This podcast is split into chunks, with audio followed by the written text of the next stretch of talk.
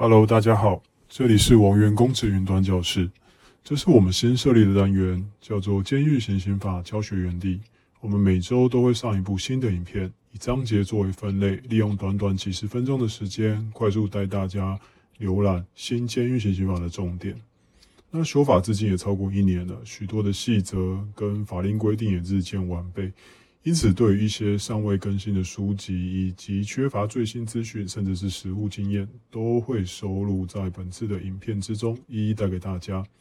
那我们开始吧。哦，对了，提醒大家，本影片重点都会上红字，方便考生做笔记，还请大家特别注意哦。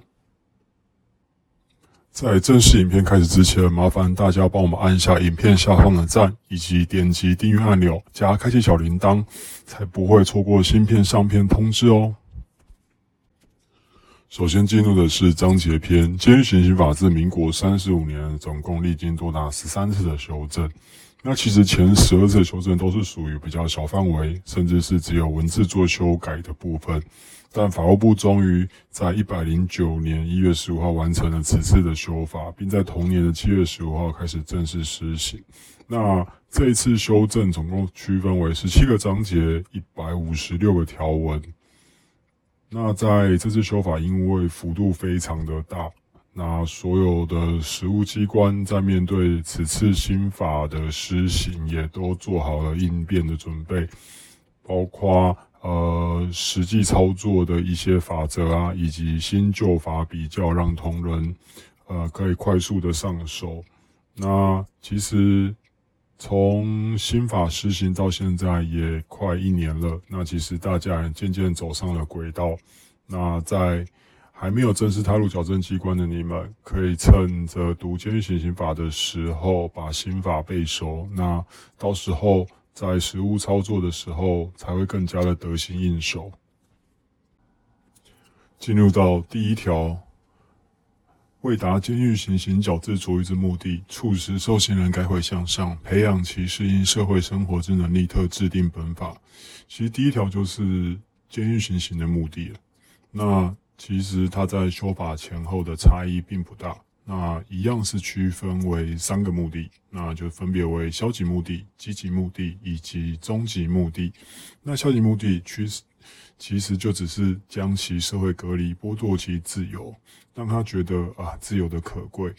当然，这里面暗藏着有引爆性质的意涵在内。那积极目的呢？除了将它与社会隔离之外，那主要是驱使呃使其教化啦。然后接受矫治，甚至是作业时期有之有个一技之长，让他出狱后能够达到终极的目的，也就是适应社会生活，那不再犯。那基本上，呃，矫治处遇目的在修法前后，其实都一直以来是一个非常重要的考点。那如果是申论题的考生，也建议你就是把这消极、积极、终极的目的给记起来，在申论题将会很好发挥哦。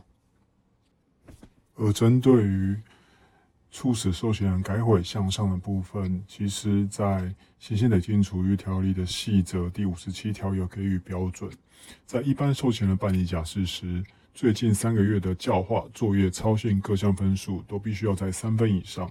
那少年受刑人比较不同，最近三个月的教化分数在四分，操行分数在三分，而作业分数在两分以上。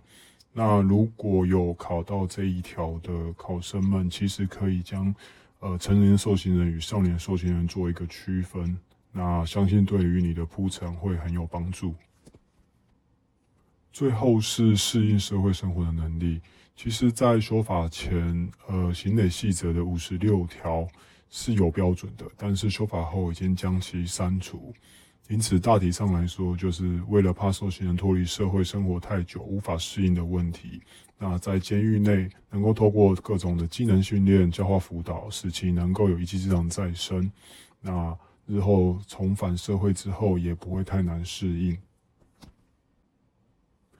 进入本题的例题演练，为达成监狱行刑矫治处遇之目的，下列何者为非？A. 受刑人有不服监狱处分，的依法提出申诉。B. 培养受刑人适应社会生活之能力。C 对于受刑人应施以强制教化、自愿作业。D 对于受刑人处遇应分为数个阶段，以累进方法为之。答案是 C 是错误的哈，因为监狱只对受刑人呃施以教化，但是呢，他并没有因强制作业，因为由于受刑人的本身的呃身体条件并不同，所以有些受刑人其实是没有办法呃作业的。所以有时候会改采和缓处遇啦，或者是用一些其他的替代方式来弥补他的作业分数。所以这边错误的应该是 C。第二条是关于主管机关的视察权限。法条为本法之主管机关为法务部，监狱之监督机关为法务部矫正署。监督机关应派员视察监狱，每季至少一次。少年法院法官、检察官。执行刑法有关事项，得随时访视少年矫正学校及监狱。那这边其实大致上要帮同学做区分，不知道大家有没有知道，说行政机关有区分为一级、二级、三级机关呢？如果是以法务部作为一级机关为举例的话，那二级机关就是呃法务部矫正署，那所属监狱则就是归类于三级机关。那对于访视的权限来说，法务部矫正署是每季一次。那所视察的内容是，只要关于监狱所有处遇有关之事项都可以视察。但是这边会有区分，呃，所谓的视察跟访视的差异，所以这边其实有列出来，呃，同学可以作为参考。那访视权限的就只有少年法院的法官跟检察官，可是。他们的呃时效内容却是随时，就是他们可以随时进入来访查，呃访查监狱啦，或者是少年矫正学校。可是因为他们有限制哦，他们并不是能够访视所有的东西，他们只能对于执行刑法有关之事项做访视。这边是呃跟视察的差异，那给供大家做参考。进入到第二题的例题演练：一、监狱行刑法第二条之规定，下列何者错误？A. 监狱之监督机关为法务部矫正署。B. 监狱行刑法之主管机关为法务部。C. 矫正署应判员视察监狱每季至少一次。D. 高等法院法官、检察官得随时访视少年矫正学校。答案是 D。好，D 是错误的，因为呃，并不是高等法院法官，而是少而是少年法院的法官。好，所以答案是 D。第三条为监禁方式，处徒刑、拘役、罚金、役服劳役之受刑人，除法律别有规定外，于监狱内执行之。处拘役及罚金、役服劳役者，应与处徒刑者分别监禁。这边区分刑之种类给大家做参考。第一种是徒刑，那它其实规定在刑法第三十三条，同学可以自己去翻阅。那徒刑的种类有无期徒刑跟有期徒刑。那第二个是拘役，拘役是一日以上六十日未满，那它其实也可以到一百二十日。第三个是罚金一服劳役，罚金于裁判确定后两个月没有缴纳者，强制执行；但是如果他是无力执行之人，则会改采一服劳役的方式。那本条的重点其实是在这边，就是除法律。另有规定之外，那其实监狱刑刑法里面有非常多是呃，并非是在监狱内执行的。那这边也整理了一个口诀给大家，呃，放假日外送借食住，那分别是暂行释放、返家探视、日间外出、境外作业、进送外衣、监护住院、临时食宿以及与眷同住。那这边其实大家可以靠口诀来呃帮助背诵。那也比较好，容易记得。那申论题的部分这边也非常好发挥，那提供给大家做参考喽。最后呢，是针对拘役及罚金、易服劳役者，应予处徒刑者分别监禁。但这边要特别注意的就是，如果受刑人在徒刑执行中执行完毕或假释后，如果他是接续执行拘役或易服劳易服劳役的受刑人者，就不适用。呃，本法第三条第二项的规定，也就是说，如果他是接续执行的人，他还是可以跟徒刑者呃呃一起居，就是群居，一起呃属于可以居住在多人设房的身份。所以就不适用刚刚的条款，大家要特别小心这边。进入到第三题的例题演练，在监狱中应采取分别监禁者，下列何者错误？A. 男女受刑人应严为分界。B. 罚金易服劳役者与处徒刑之受刑人应分别监禁。C. 接续执行拘役者应与其他受刑人分别监禁。一核准外出受刑人应与监内其他受刑人分别监禁。答案是 C 是错误的。接续执行拘役者，呃，无需与其他受刑人分别监禁。第四条为少年受刑人的部分，未满十八岁之少年受刑人应收容于少年矫正学校，并按其性别分别收容。那本法所称的少年受刑人，指犯罪行为时未满十八岁之受刑人。那这边有大概帮大家区分两类哈，第一类是少年，呃，所谓的少年是指十四岁以上未满十八岁之人，而所谓的少年犯，则是指犯罪行为时未满十八岁的犯罪人。有时候会因为法院指挥收容少年，常会有超过十八岁的少年。这个时候，他起收容的原因是因为当时犯罪行为的时候还未满十八岁，所以他有时候还是要去收容于少年矫正机构啊。例如，他如果在看守所的话，他会蛮长的收容在少年看护所。好，这边要特别注意一下。那对于少年受刑人的部分。呃，收容中满十八岁而参与刑期未满三个月的少年受刑人，得继续收容于少年矫正学校；满十八岁至少年受刑人，得依其教育需要收容于少年矫正学校至二十三岁为止。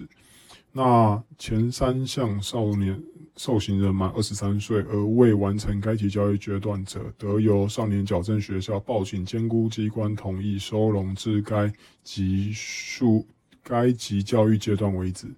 也就是说，这边在形容的就是说，呃，首先他第一个，他要将少年收容于少年矫正学校做一个分界，也就是十八岁是一个分界里。那第二个是他还是非常注重少年的教育，所以呃，如果有教育的需要，他可以最多收容到的是二十三岁。那有时候如果超过二十三岁者，那他还有教育需要该怎么办？这时候就得报请监督机关，好。那同意后，一样是可以收容的。那我们进入到第四条例题演练：下列何者非我国所属少收容少年的专属矫正机关？A. 彰化少年福利院 B. 桃园少年福利院 C. 城镇中学 D. 阳明中学。答案是 D 是错误的哈。呃，其实它的名字叫做明阳中学，它是在高雄的燕巢，它的地理位置其实。在高雄第二监狱以及高雄戒治所的旁边，那大家可以查 Google 就可以看到。那它是专门收容呃刑事少年的部分。进入到第五条的监禁方式，监狱对于收容之受刑应按其性别严为分界。这边是区分监禁的方式哈。在规定在《监狱刑刑法施行细则》第五条，好，首先是两种，一个是严为分界，指以监内建筑物同一建筑物之不同楼层或围墙隔离监禁之，依据性别不同，我国特别设置三座女子监狱，分别坐落在桃园、台中以及高雄，哈。那第二种是分别监禁，指于监狱内之不同设防工厂或指定之区域分别监禁之，哈，例如宜兰监狱跟花莲监狱，他们这两个都是属于合属办公性质的监狱，因此你会在里面看到女性的受刑人跟女性职员也不会奇怪，哈。那重点就是要予以分界隔离之。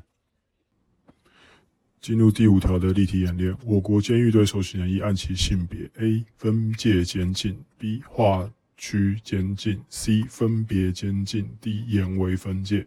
答案是 D 严为分界。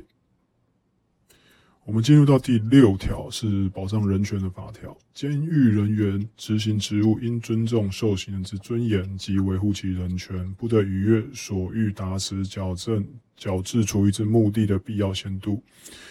那第二项是，监狱对受刑人不得因人种、肤色、性别、语言、宗教、政治立场、国籍、种族、社会阶级、财产、出身、身心障碍或其他身份而有所歧视。可以通过上面的法条可以知道说，那就是规定监狱不能剥夺其呃身为人的基本人权，不管他们是受刑人还是拘役或是易服劳金易服劳役之人。那监狱人员在执行职务的时候，不得逾越所欲达成矫治目的之必要程度。监狱应保障身心障碍受刑人在监狱内之无障碍权益，并采取适当措施为合理的调整。监狱应积极适当之方式及措施，使受刑人了解其受处遇之刑罚执行之目的。那这边其实在分别保障受呃呃身心障碍的受刑人，以及呃给予受刑人了解其处遇目的的一个法条规定。那其实，在细则第六条，监督机关应就相关法令之规定，并因应各监狱场域状况等因素，逐步订定合理调整之指引。也就是说，呃，其实各级机关在这个法条出现之后，都有陆陆续续对于身心障碍受刑人而设置了一些比较人性化的生障设施啊，例如那个无障碍手扶梯啦。或者是一些扶手啦等等之类的。那针对第二个，使其了解刑罚之目的，则是给予一些呃新手手册啦，以及透过一些新进受刑人的教化活动，啊，让他们了解说监狱对于给予他们的教化或者是作业等等措施的目的是什么。监狱不得对受刑人施以。逾十五日的单独监禁，监狱应对受刑人依法执行职务而附随有单独监禁的状态时，应定期报监督机关备查，并由医事人员持续评估受刑人身心状况。经医事人员认为不适宜继续单独监禁者，应停止之。这边是非常重要的法条哈，它是特别将单独监禁这边归纳出来。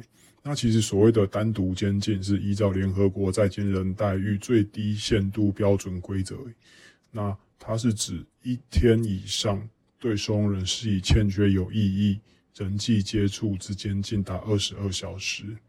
所以这边要特别注意，在实际服刑的状况当中，如果有单独监禁的受刑人的时候，要特别注意这个二十二小时的限制。那如果长期单独监禁，则不可以超过十五天。好，这是法条的一个规定。进入到第六题的例题演练：监狱实施单独监禁之时，不得逾越几日为限？A. 五日，B. 十日，C. 十五日，D. 二十日。答案是 C. 十五日。第七条是所谓的外部视察小组。为落实透明化原则，保障受刑人权益，监狱应设独立之外部视察小组，至委员三人到七人，任期两年，均为无给职，由监督机关呈报法务部核定后另聘之。那前项视察委员应就法律、医学、公共卫生、心理、犯罪防治或人权领域之专家学者遴选之，其中任意性别不得少于三分之一。这边主要是为了落实监狱透明化，所以特别规定了所谓的外部视察小组来保障受刑人的权益。那用外部视察小组这种外部单位来监督监狱处遇等事项，那也可以让呃，就是监狱在执行矫正勤务的时候，不会因为身在其中而有盲点。那可以透过第三方的眼光来呃监视或者是监督。进入到第七条的例题演练：监狱外部视察小组委员虽无给职，但任期为几年？A. 半年，B. 一年，C. 一年半，D. 两年。答案是 D. 两年。第八条是所谓参观监狱，监狱得依媒体之请求同意其进入适当处所采访或参观，并得依民众之请求同意其进入适当处所参观。那这边主要也是呃强调监狱透明化，所以。呃，为了因应监狱内部与外界之联系，那为了实现统一化原则，那他这边开放了呃两种类别的民众可以参访，一个是一般民众，一个是呃媒体媒体记者。那所谓的参观处所也选定了所谓的适当处所，因为毕竟不能随便让呃，毕竟受刑人还是有隐私的部分啊，所以呃所提供的处所可能还是会有限制这样子。那参观的目标是为了了解受刑人的业务，为了唤醒社会对于矫正机关的重视。那这边特别把民众参观监狱的注意事项所纳入哈。第一点是一定要以书面为之，好，书面格式由监督机关来订定。第二个是参观动线，监狱应事先审慎规划参观动线，以避免侵害受刑的隐私或其他权益。其实各监狱都已经有一个既定的参观路线的啦，那主要都会以。呃，监狱的个人特色啦，或者是作业集训产品，或者是一些教化厨艺的部分，来供民众参访。这样，第三个是遵守相关规定，监狱与民众或媒体参观前，应告知其相关遵守之事项。那至于相关事项，都已经列在书中，大家可以参考。进入到第八题的例题演练，监狱开放适当处所供民众及媒体参观，下列何者为非？A 工厂 B 运动场 C 教化场地 D 职员备勤室，答案是 D 职员备勤室。嗯，因为职员备勤室毕竟还是职员本身的隐私啊，这个跟呃呃监狱执行受刑这个矫治处理的业务其实是没有太大的关系。进入到第九条是所谓的调查事项，为达到矫治处理之目的，监狱应调查与受刑人有关之资料。